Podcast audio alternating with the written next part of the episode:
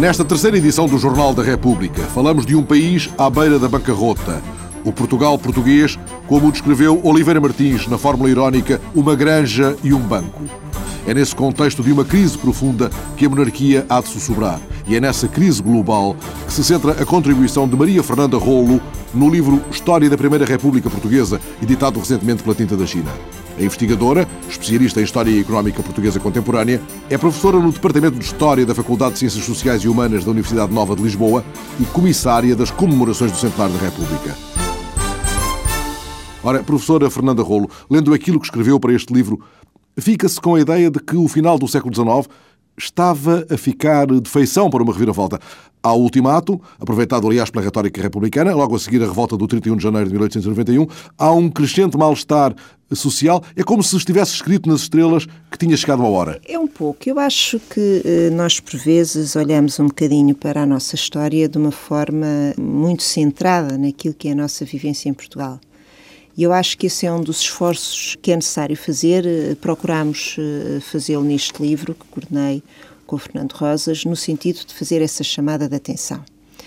Em relação à questão que me coloca, eu acho que desde logo é preciso colocar uh, país no palco internacional em que vivia e, portanto, se é sem dúvida isso que está a acontecer em Portugal, há que incluí-lo também num cenário de uma crise evidente que vai, uh, no fundo, surgindo em várias vertentes no quadro internacional, aquilo que que por vezes numa gíria um bocadinho uh, mais ligada ao, meio académico, chamamos na crise do liberalismo, onde estão presentes muitos aspectos que têm também uma versão, uma dimensão em Portugal. E por isso há, antes de mais, que termos isso em consideração. Por isso estamos perante um cenário de crise, perante um cenário de reflexão, de questionar, de reacerto, se quisermos, o que é, claro, no âmbito da dinâmica histórica, que tem um lugar também em Portugal e que tem também um quadro de influências. Agora, no que respeita ao quadro nacional, naturalmente que estamos perante um cenário de crispação crescente a vários níveis, ou de tensão e de impasse e, e de procura e também é um tempo muito dinâmico em termos de reflexão e de produção filosófica e literária. E por isso essa dimensão cultural há que tê-la também em consideração. Agora, sem dúvida nenhuma que entramos nestes últimos anos do século XIX e nos primeiros anos do século XX, onde somos sucessivamente confrontados com situações quer de crise política, e de alguma incapacidade de gerir o modelo existente, percebendo que há ali um desajustamento que a própria instabilidade política, ainda sob o regime monárquico, encerra, e por isso é que a crispação é forte já aí e ela vai caminhando essa rampa ou esse salto para o republicanismo e por isso e para a implantação da República. E repare-se que é durante esses anos e muitas vezes a pretexto desses acontecimentos que no fundo vão emergindo boa parte das propostas, eh, no fundo veiculadas pelos republicanos por um lado, e por isso, em termos políticos, estamos efetivamente num cenário de impasse. O rotativismo, no fundo, vem mostrando as suas rupturas é um e a sua incapacidade. Uhum. É um bloqueio. Aquele modelo não funciona. E o modelo económico de regeneração também não. Também o modelo não... económico da regeneração sofre também um cenário de adaptação indispensável, que também tem uma dimensão internacional e que em Portugal tem alguns outros argumentos que lhe dão uma intensidade e uma feição diferente e, em muitos aspectos, muito mais gravosa. E por isso, a esse nível, naturalmente que não podemos excluir a forma como o país se posicionava em termos internacionais, num cenário, claro, de algum atraso em relação aos países mais desenvolvidos da Europa, como é evidente, nós que não tínhamos conseguido cumprir a nossa revolução industrial. Por outro lado, há aqui um quadro de dependência no que diz respeito ao exterior, enfim. Que se vai agravando, aliás. Que se vai agravando, mas que é uma constante na nossa história e que se prolongou também para além da Primeira República, dependência fortíssima, desde logo em bens alimentares, o que é dramático, verdadeiramente dramático, mas dependência também em matérias-primas, em combustíveis, e por isso esse é um cenário terrível quando há vicissitudes internacionais, quer no campo económico, quer no campo que financeiro, nessa altura. E é inegável, contudo, o grande dinamismo uh, da política fontista justamente nesse período. Absolutamente, mas quer dizer, aí uma vez, aí quer dizer, houve também um certo desencontro. -se. Por um lado, é notável o modelo fontista, mas muito assente na, na, na aposta das obras públicas e no desenvolvimento das comunicações, e é, de certa forma, forma e muito interessante à época em que ele é colocado, está claramente também em desajuste com o quadro internacional. E, por outro lado, ele acaba por ter efeitos também em de agravamento de, da crise. Exatamente, sobretudo pelos investimentos financeiros que suscita e a forma como eles são conduzidos. Aumento da dívida. Exatamente, e, e sobretudo, quer dizer, também não são acompanhados de um investimento em atividades, eh, digamos assim, reprodutivas a curto prazo, não é? E por isso há aí um lastro que também vai acontecendo e quando, quando e há uma coincidência negativa de uma série de fatores, quer políticos, quer sociais, quer económicos e sobretudo financeiros, que desencadeiam um quadro muito complicado, que obviamente o ultimátum vem uh, dar um, um dramatismo uh, muito forte a caminho depois do que foi a revolta de 31 de janeiro e a bancarrota, não é? Olhamos mais perto da fotografia. O que se passa é o incremento das obras públicas. Parece que estamos a recuar 100 anos num cenário que é da nossa discussão diária agora, enfim, com, noutro contexto, mas... Até pela forma de financiamento. Justamente. Até pela forma de financiamento. Há um tímido crescimento industrial nesta época, mas estes dois fatores, que são positivos, apesar de tudo, não evitam a paralisação da vida política, até dizer, quase absoluta no, no, no final do século XIX. Os tempos são mesmo de instabilidade, a palavra que usaria é essa, instabilidade política e financeira? É instabilidade e, sobretudo, é também a procura de um modelo alternativo, não é? Que não se encontra com aquele figurino político. Agora, noto que há impactos muito positivos, quer no modelo económico, mas há impactos negativos e, por isso, há que combinar. A história dá-nos esses instrumentos, ou seja, não há muitas vezes explicações de natureza monocausal, não, quer dizer, há uma confluência e há uma concentração de dados, porque naturalmente sabemos, e alguns historiadores notáveis, nomeadamente o Jaime Reis, que identificou alguns ciclos de crescimento e sobretudo industrialização eh, na segunda metade do século XIX, que denota efetivamente uma efervescência a esse nível. Agora, há outros dados que, que precisam de ser revistos, o desenvolvimento no quadro da ciência e da tecnologia, a ausência da iniciativa privada na maior parte dos domínios, ou seja, há a percepção de que algumas áreas avançam e nas obras públicas elas foram evidentes, mas sobretudo no que diz respeito ao setor produtivo, em algumas, uh, sobretudo em produtos em que as economias industriais europeias estão muitíssimo avançadas, nós estamos absolutamente uh, quase, uh, enfim, inertes perante os desafios, não é? Vamos a um ritmo diferente e como que é contrapasso, não é? Vamos, e com desacertos internos também, não é? E em 1891 fala-se até em bancarrota. Foi um excesso ou houve mesmo bancarrota? Ou estamos à beira dela? Estamos mesmo à beira da bancarrota, de tal maneira que é isso que depois Oliveira Martins tem que reagir quando é chamada às finanças a seguir ao ultimato. Estamos perante um cenário de bancarrota precisamente eh, na medida em que ele depois acabou por ter aqui uma participação forte da conjuntura política que vivíamos, não é? Não só pela crispação suscitada pelo ultimato, mas depois também pelas reações que lhe estão associadas e a própria crise internacional.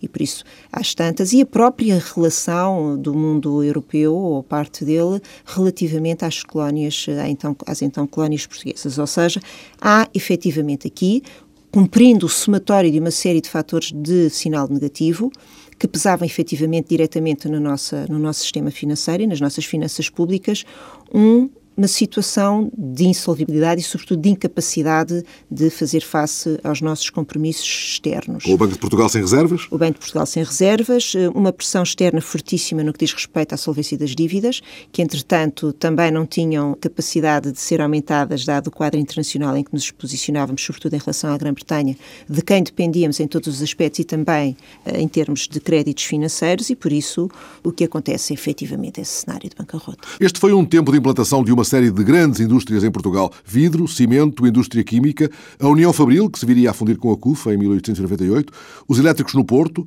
e, em 1901, o primeiro elétrico no percurso Belém-Algés, em Lisboa. Isto representa sinais de renascimento industrial mas é como se esses afloramentos, embora importantes, não tivessem correspondência no todo nacional. E, sobretudo, não são o suficiente para nos retirar de uma posição muito abaixo daquilo que seriam a maioria dos países europeus à data. Agora, eh, ou seja, no fundo estamos a falar de setores que são interessantes, mas uh, cujas tecnologias, uh, no fundo, estão não propriamente na vanguarda daquilo que está a acontecer fora, mesmo países que estão a cumprir a sua revolução industrial e, por isso, claro que é notável o esforço na área da indústria química, que em boa parte é protagonizado pela CUF a partir do final do século XIX que vai crescer e controlar com grande excelência de resto e caracterizando boa parte do século XX.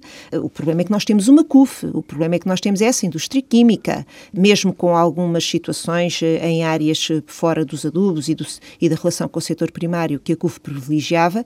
Agora, isto é uma, quer dizer, se olharmos para outros países, não estamos a falar de uma, estamos a falar de, de cenários onde o desenvolvimento científico e tecnológico já estava associado a setores industriais muito mais sofisticados, na área da ótica, o, etc. O que significa é? que isto não pode rebocar um país que, no, no, no é essencial, é rural, pobre, analfabeto. Ser. Rural quer ser, não é? Pobre e analfabeto, com, infelizmente, por circunstâncias que têm a ver também com a ausência de uma visão concertada e eficaz, eh, sobretudo no que diz respeito à questão da formação e da educação.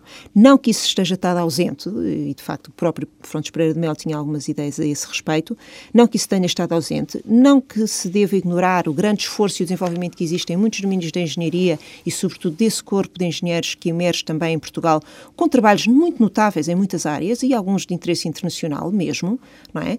Agora, a verdade é que, por um lado, não podemos deixar de referir que não pode ser só Estado, não é? E por isso que tem que existir aqui uma combinação de dinâmicas privadas que dificilmente encontramos em Portugal ou que não têm dimensão suficiente e, sobretudo, que o conjunto não fez a diferença não é? Quer dizer, e por isso, por mais uh, interpretações que nós uh, tenhamos e, e, o reconhecimento de algumas coisas que efetivamente de muito interesse se fizeram e que devem ser valorizadas, e muitas delas não são, não têm sido valorizadas suficientemente, a verdade é que, num cômputo geral, nós continuamos numa posição uh, menor do que aquilo que desejaríamos à luz dos outros países europeus, dos quais somos vizinhos. Não é? Este é o quadro de um país que a República vem pretender mudar, mas ela não conseguiu realizar o projeto social ambicioso, o projeto económico reformador que se propunha. Bom, a República nunca teve também um, um, programa... um programa económico. Não, ele está bastante ausente eh, em muitos domínios como continuou a estar durante algum tempo. Agora, e o seu enunciado é vago, aliás. É um enunciado que é composto, no fundo, pela expressão de algumas propostas quase de natureza pessoal. É? Agora, atenção, isso dito dessa forma, eh, no que diz respeito a um cômputo geral eh, e, sobretudo, olhando mais para a dimensão eh, do desenvolvimento industrial.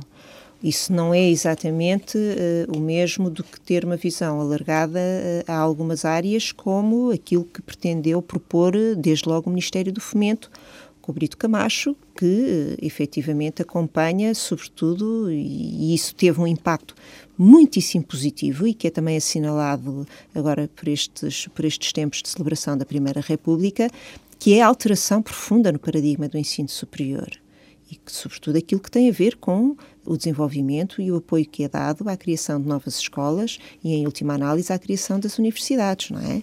Onde estamos perante um paradigma que, no que respeita ao ensino técnico e a estas áreas com relações mais estreitas com a atividade económica, se altera profundamente. Por outro lado, a Primeira República eh, propõe também uma série de iniciativas eh, que chegam a bom porto, algumas delas poderão ser eh, continuadas pelo Estado Novo. Agora, não estamos à exceção, porventura, eh, dessas dinâmicas mais próximas da formação da sua relação com o desenvolvimento económico, onde sim encontramos uh, propostas claras que têm, no fundo, digamos assim, esse carisma republicano, no conjunto a história também não se divide assim às fatias. Sim, não, não há é? uma Quer ruptura. Dizer, agora, não há ruptura em relação ao que vem da monarquia, não há uma proposta intrinsecamente republicana como um modelo económico de renovação, de pendor industrializante ou de outra forma qualquer, tal como há uma continuidade para o Estado Novo em muitos domínios que foram eh, timidamente ou paulatinamente também emergindo no tempo da Primeira República, onde encontramos também alguns surtos, nomeadamente no campo industrial, interessantes, como aqueles que acabam por emergir eh, a seguir à Primeira Guerra Mundial e que têm também aqui uma solução de continuidade durante todo o Estado Novo, não é? Quer dizer, se por um lado em relação ao Estado Novo nós temos o desenho de um modelo económico que conseguimos identificar como regime político, digamos assim, em relação à Primeira República, de facto ele está ausente, não é? O Basílio Deles e o Ezequiel Campos, como aliás lembra no seu estudo, dão contornos a algumas propostas uh, sobre produção agrícola, valorização do solo, planeamento regional, mas a reforma agrária, como sublinha também, ficou no papel. A, reforma agrária ficou sempre no papel, não é? Porque propostas de reforma agrária nós vamos encontrando ao longo, ao longo do período, mas do atenção, período. quer dizer, a reforma agrária não tem sempre também o mesmo, a mesma conotação. o mesmo entendimento que podemos fazer eh, hoje dele, não é? Agora, há sempre presente em muitos autores que eh, estão dentro da Primeira República, antes dela, e que vão estar também intimamente no, no âmbito do Estado Novo, no sentido de promover uma reforma agrária que pode, eh, e cujas propostas, nomeadamente o Ezequiel de Campos e outros, defendiam que passasse inclusivamente por uma reorganização da propriedade e pela deslocação das pessoas, não é? E portanto aí seria uma coisa eh, duríssima, mas que também é veiculada pelo Estado Novo, não é? Outras propostas são menos drásticas a esse, a esse nível, procurando uma renovação dos campos no sentido de os adequar a um quadro de racionalidade mais evidente, que a prazo traria uma reforma na alteração de, uma reforma ou uma alteração no sistema da propriedade, não é? Agora, que é um problema clássico, estruturante e que se manteve durante praticamente todo o século XX, é, é inequívoco, não é? Porque mexe com valores mais ancestrais, mais, eh, mais mexe, mexe enraizados com a, com a propriedade? Mexe com a propriedade, mexe com uma certa forma de cultura mexe precisamente com esses sentimentos dessa população rural eh, que efetivamente também não conhece e não tem, não perspectiva outro cenário de atividade e de vivência económica e, portanto, e mexe com interesses instalados, até porque boa parte dos proprietários estão também associados ao quadro político vigente, não é? Quer dizer, quer durante a Primeira, quer durante claro, o Estado Novo. Isso... Claro. Eh, leio num dos três textos que publica neste livro muito importante, na História da Primeira República, a Revolução não causou o pânico nos negócios, corridas frenéticas aos depósitos bancários, uma súbita fuga de capitais ou alterações significativas na cotação dos valores da Libra. Isto quer dizer que, trocando por miúdos, a Revolução não abanou o que quer que seja neste aspecto? Bom, há um cenário de instabilidade que já existia, não é? Quer dizer, e há também um cenário de contestação que era evidente. A verdade é que a República é implantada sem grande eh, ou sem uma contestação eficaz por parte da monarquia existente. E por isso é natural que a sublevação a esse nível não se tenha também feito sentir nos negócios, até porque os próprios, eh, bom, capitais fora pátria eram maiores, obviamente, do que os que estavam cá dentro, e por outro lado, as vicissitudes em que vínhamos eh, vivendo em termos de sistema político já eram uh, muito grandes. Agora, não há efetivamente uma situação de pânico durante a implantação da República. É? Que peso tem em maio de 1911 a substituição do real pelo escudo? Bom, é, eu há pouco ia referir-me a essa questão quando estávamos a falar do modelo da Primeira República. A Primeira República continua, de facto, a ser um terreno uh, de estudo muito fértil. Esse significado, para além de tudo mais, é um, tem a ver não só com a questão simbólica, mas sobretudo com a reorganização de tudo o que tem a ver com a realidade financeira do país. E devo dizer que, eh, sobre isso, sobretudo alguns autores que têm trabalhado mais, o José Relvas, têm chamado um bocadinho a atenção. Eu acho que eh, há outros trabalhos na área do sistema monetário e financeiro que têm contribuições, mas mereceria ainda estudos adicionais, eh, precisamente o acompanhamento dessa história que é muito interessante e que é claramente protagonizada pelo José Relvas. Que é Ministro das Finanças, é? Que é Ministro das Finanças e que tem um pensamento muito claro, veja-se de resto as memórias dele, aos trabalhos de João Serra, mas também da Maria Eugênia Mata, do Nuno Valério, sobretudo a caracterização de um pensamento estruturado que ele tem no que diz respeito à situação financeira do país. Ele e, tenta controlar as despesas, não é? conter as despesas? Eh, não, mas é mais do que isso, porque ele tem um modelo identificando claramente as peças em presença e por isso ele sabe claramente que não é possível promover a reorganização do sistema monetário português e financeiro sem ter em consideração as diversas instituições em presença. E quando pensa, pensa-o de uma forma global ponderando quer o papel da Casa da Moeda, quer do Ministério das Finanças,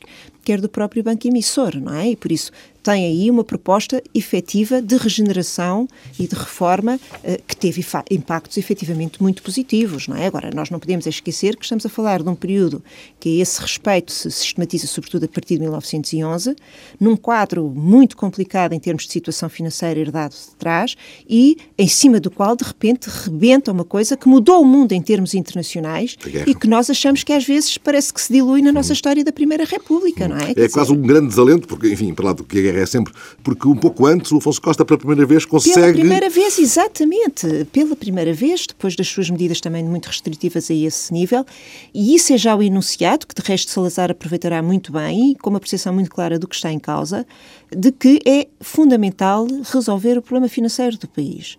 O equilíbrio das contas públicas. O equilíbrio das contas públicas, porque não, não havia sustentabilidade para o país dessa forma e, sobretudo, era impossível geri-lo sem que isso tivesse, para além de todo o efeito uh, psicológico e, no fundo, da apreciação que está também em cima da mesa e que é fundamental. Mas nesta véspera da, da guerra, como é que o Afonso Costa consegue? É a primeira vez e única na história da Primeira República. Enfim, depois torna-se impossível com o quadro. Precisamente, fazendo precisamente aquilo que é indispensável, que, é, que ele julgou que era indispensável, ou seja, contração nas finanças, claramente travando despesas e contendo-as e procurando naturalmente aumentar as receitas, utilizando um instrumento mais clássico de aumento dos impostos, que ele tenta limitar, mas que é obviamente a que naturalmente recorreu, não é? E sobretudo procurando impor uma disciplina de gastos mais perentória, mais assertiva. Mas vem a guerra e dá cabo das contas.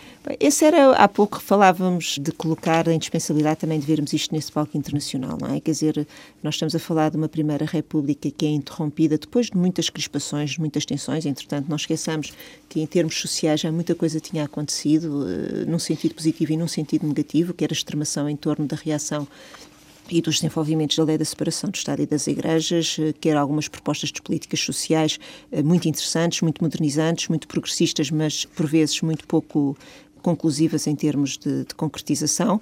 Agora, é sobre isso que rebenta uma Primeira Guerra Mundial, que foi a Primeira Guerra Mundial e que alterou o curso do mundo não é? Quer dizer, e por isso, nesta República que vive estas vicissitudes internas, essa Primeira Guerra Mundial, ainda por cima na qual nós participamos e em torno da qual se procuram também esgrimir uma série de argumentos a favor e contra, com óbvias repercussões de futuro, nós estamos nesse cenário de mudança e por isso nós, quando olhamos para a Primeira República, temos também que perceber que ela é entremeada por um fator que é de ruptura à escala internacional. E por isso nós não podemos apreciar a Primeira República sem ponderar justamente e percebendo a forma como a Primeira República lida com a guerra, não apenas nos aspectos diplomáticos e políticos que conhecemos, felizmente, mas ao nível de outras realidades. Mas essas são as realidades com que a guerra há de confrontar o Portugal da Primeira República. E sobre o envolvimento de Portugal na guerra, haveremos de falar mais vezes neste Jornal da República.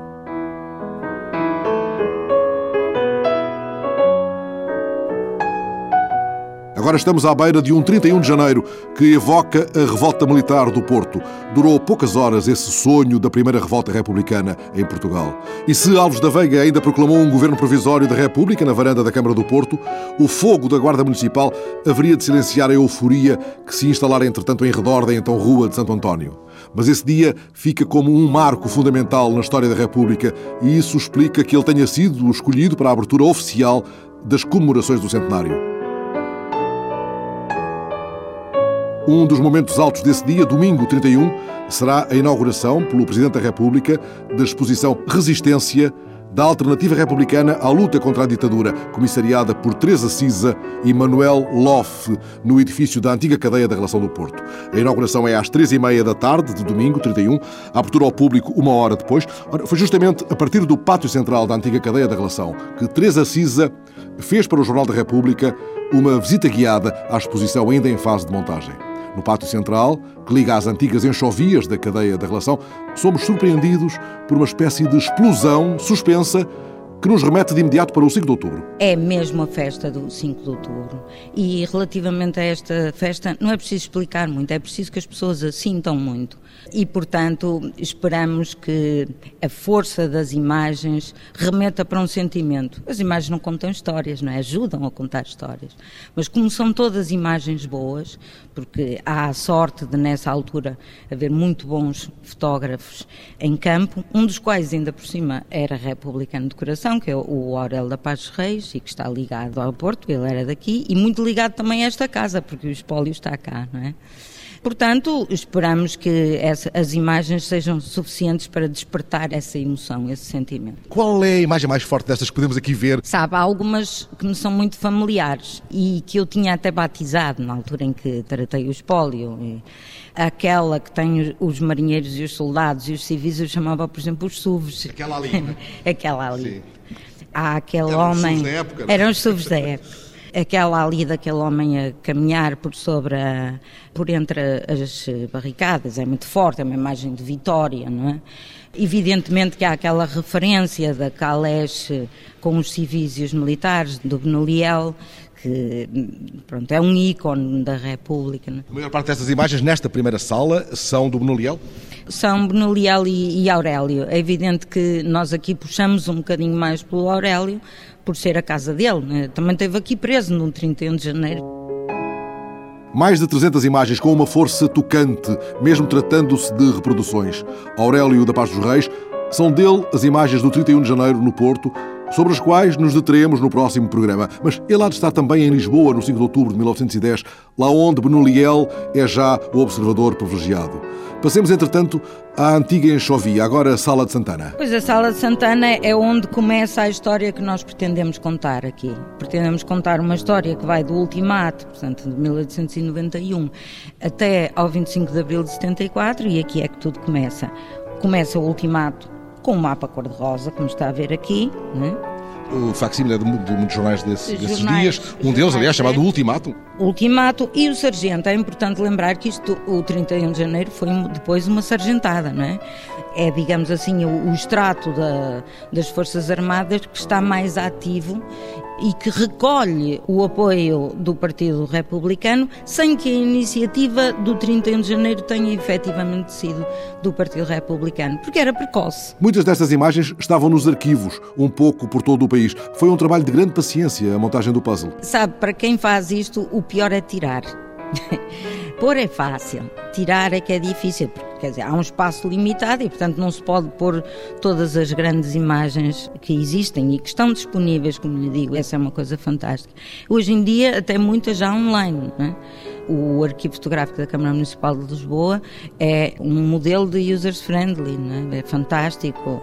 Está a passar lá umas horas a ver uh, imagens, mas de facto há muito mais arquivos, evidentemente o da Direção-Geral dos Arquivos, a Assembleia da República, a Fundação Mário Soares, o Arquivo Histórico Militar. Estou a deixar de lado alguns a quem peço. A todos esses sítios foi buscar imagens? A todos esses sítios. Agora passamos à enxovia do Senhor de Matosinhos, onde testemunhamos a ação republicana propriamente dita as sucessivas reformas do governo provisório. Aqui já há muita fotografia. Aqui já há muita fotografia, evidentemente. Tem, por impossibilidade de mostrar tudo em imagens eh, impressas, tem aqui a projeção de algumas das medidas intercaladas com imagens e estas medidas foram retiradas de artigos da Constituição do 11. E aqui vemos como a República, coitadinha, recém-nascida, já está ameaçada por todos os lados. Em primeiro lugar, pela reação monárquica, apoiada por Espanha, e, de lá vêm sucessivas, é? sucessivas vagas de ataques à República e, ao mesmo tempo, agora a organizar-se e a consolidar-se, a consolidarem-se os movimentos operários com reivindicações importantes, é? a jornada de, oito 8 horas, os seguros de trabalho, etc. Enfim. Portugal na guerra, não é? Esta entrada de Portugal na guerra criou uma onda de opinião pública contra o governo da República, não há dúvida. Aqui fomos buscar algumas imagens das tropas que o governo português deslocou para Moçambique que achamos que são menos conhecidas do que estas super conhecidas da participação do CEP na, na Flandres e que são imagens belíssimas. Tenho aqui, como está a ver, um vídeo do Bernardino em, em França. Quando ele vai visitar as tropas. Exatamente, é? que se encontra com o Poincaré. E depois, este, este mau jeito que deu, não é?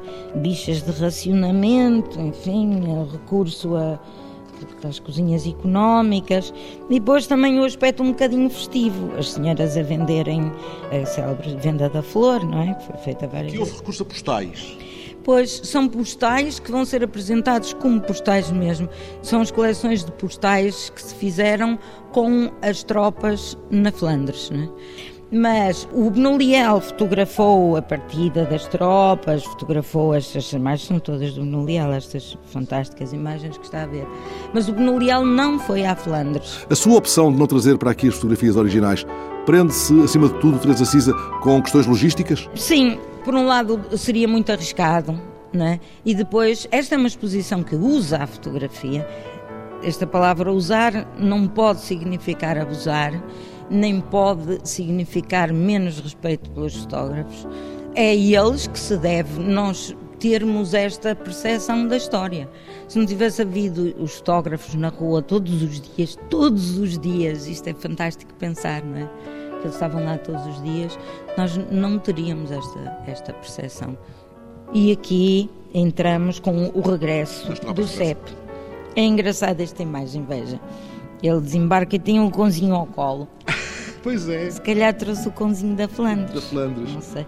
São estas pequeninas notas pessoais. Aqui no Cais também. Que a historiografia, a história, a sério, não pode contar e a fotografia pode. Ora, mantemos ainda neste piso, embora a exposição nos leve ao piso superior. Sim, depois acabará o 25 de Abril lá em cima. É lá em cima. É. Vamos então à Sala de Santa Teresa agora. Esta é uma imagem, como vê, muito curiosa.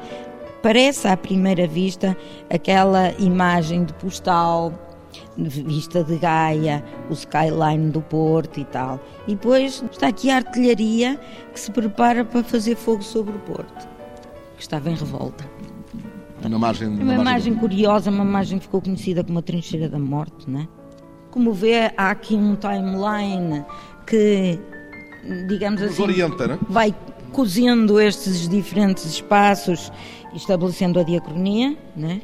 e depois eh, no átrio desta sala que se chama Aurélio da Paz dos Reis, foi batizada Aurélio da Paz dos Reis, temos ainda os conflitos de um sentimento operário e, e, um sentimento de esquerda que ainda está forte e vai ser rapidamente abafado, não é?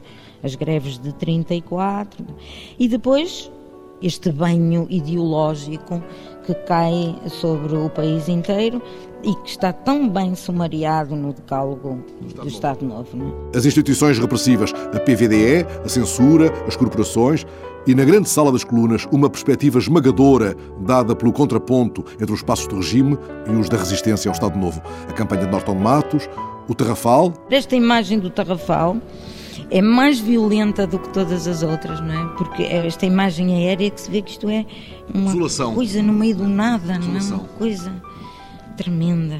E, é uma imagem pouco conhecida, é, não é? é? É muito pouco conhecida, é uma imagem do PCP. Custa a imaginar o que é que sentiam estas pessoas ao chegar aqui, não é? E ao saber que este era, pronto, o seu destino, que isso afinal, não, para alguns final, não é? Bento Gonçalves, por exemplo e como teriam que ter convicções tão fortes para afrontar isto tudo. Sair daqui vivo era muito difícil. Agora sim vamos subir. Lá em cima, no átrio da sala do tribunal, aquilo a que Teresa Cisa chama o momento delegado. O banho de multidão no Porto e ali a Rende Vicente a votar. E aquilo além não é o Manuel Serra? É. Bela fotografia, não? Sim, com o Chimino por trás, não? É, sim. Não resisti à tentação. Agora, a partir daqui, o que se tentou foi estabelecer um ritmo, um ritmo muito acelerado, de ver como as coisas, a partir de certa altura, entram numa espiral que já não pode ter senão um desfecho, não é? O desfecho festivo de um dia de cravos, no fio de um século de república, cujas primeiras barricadas são evocadas no início oficial das comemorações, já no próximo domingo. Mas ainda sexta-feira, dia 29, às 6 da tarde, o Clube Literário do Porto convida o investigador Hélder Pacheco para uma conferência sobre a revolta do 31 de janeiro. Da intensa programação marcada para o Porto por estes dias, na abertura oficial das comemorações, destaca-se, ainda no dia 30, sábado, às 15h30, no Teatro de Campo Alegre, a glorificação do Porto pelo fervor patriótico, pela Seiva Trupe. Às 5 e meia da tarde, no Museu Nacional da Imprensa, inauguração da exposição A República na Imprensa, do Porto a Lisboa. Às seis e meia está marcada para a Praça da Batalha, frente à Igreja de Santo Ildefonso, uma evocação da revolta republicana. Às nove e meia da noite, no Ateneu Comercial do Porto, Como construir a República no século XXI, uma conferência do professor Amadeu Carvalho Homem, que será, entretanto, um dos próximos entrevistados do Jornal da República. E às dez da noite, no Coliseu do Porto, Quatro vozes para 100 anos da República. Rui Veloso convida Pedro Brunhosa, Rui Reininho e Sérgio Godinho. No domingo, logo pela manhã, a Associação 31 de Janeiro promove uma romagem ao cemitério Prado do Repouso. Às 11h40 é finalmente hasteada a bandeira e tocado o hino na Avenida dos Aliados, seguindo-se a guarda de honra ao Presidente da República, que fará uma intervenção. Está ainda prevista uma intervenção de Artur Santos Silva, o Presidente da Comissão das Comemorações do Centenário.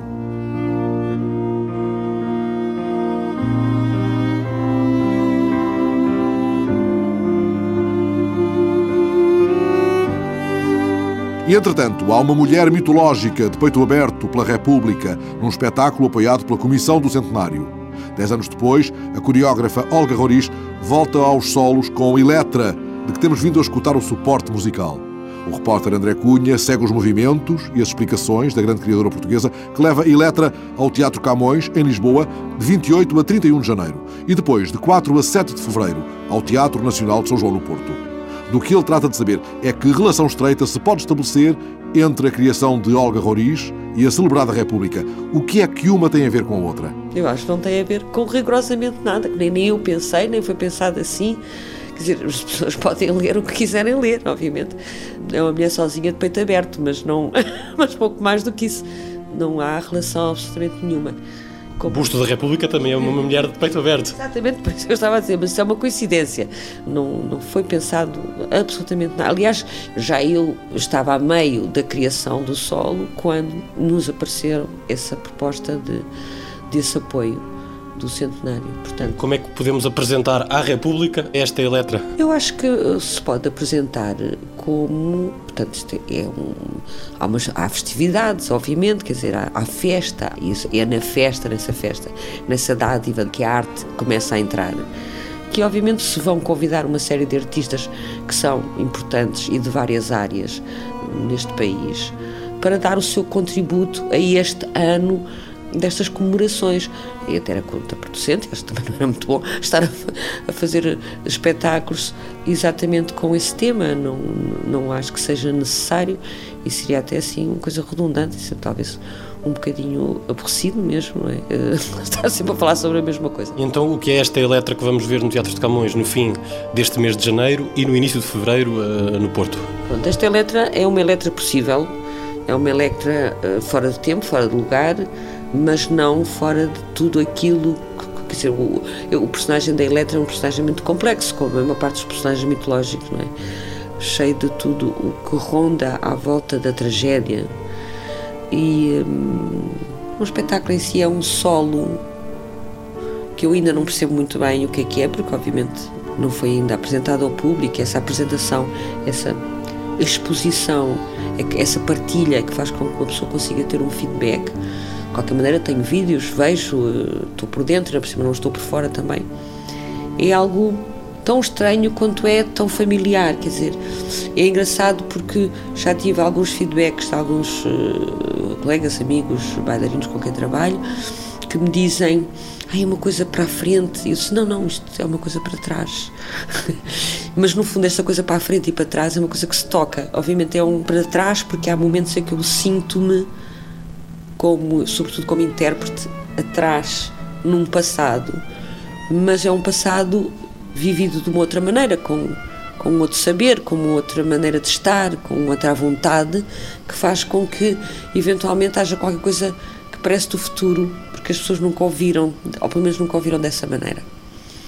E, e, e sou muito eu, que é muito engraçado, à espera, é uma coisa muito à espera. E como diz o meu iluminador, a tentar explicar ao outro técnico de luz: ah, mas isto não é um espetáculo. O que é muito engraçado, a sensação de tu estás a ver uma coisa como um, um voyeur, estás a espreitar pelo buraco da fechadura, mas ninguém te está a mostrar nada. Tu estás ali por acaso a ver aquela hora, daquela vivência daquela mulher que está muito lá para dentro, lá no seu sítio, no seu espaço, mas que não é não, não é exposto, mas não quer dizer que não tenha essa dádiva. É muito dádiva porque é muito íntimo.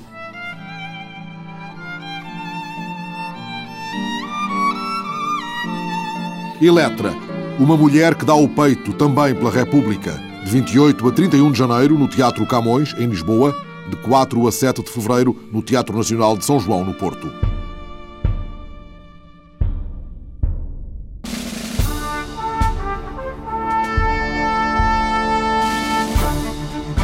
O Jornal da República volta ao quiosque da rádio de hoje oito dias. Calha precisamente a 31 de janeiro, em pleno início oficial das comemorações do centenário da República.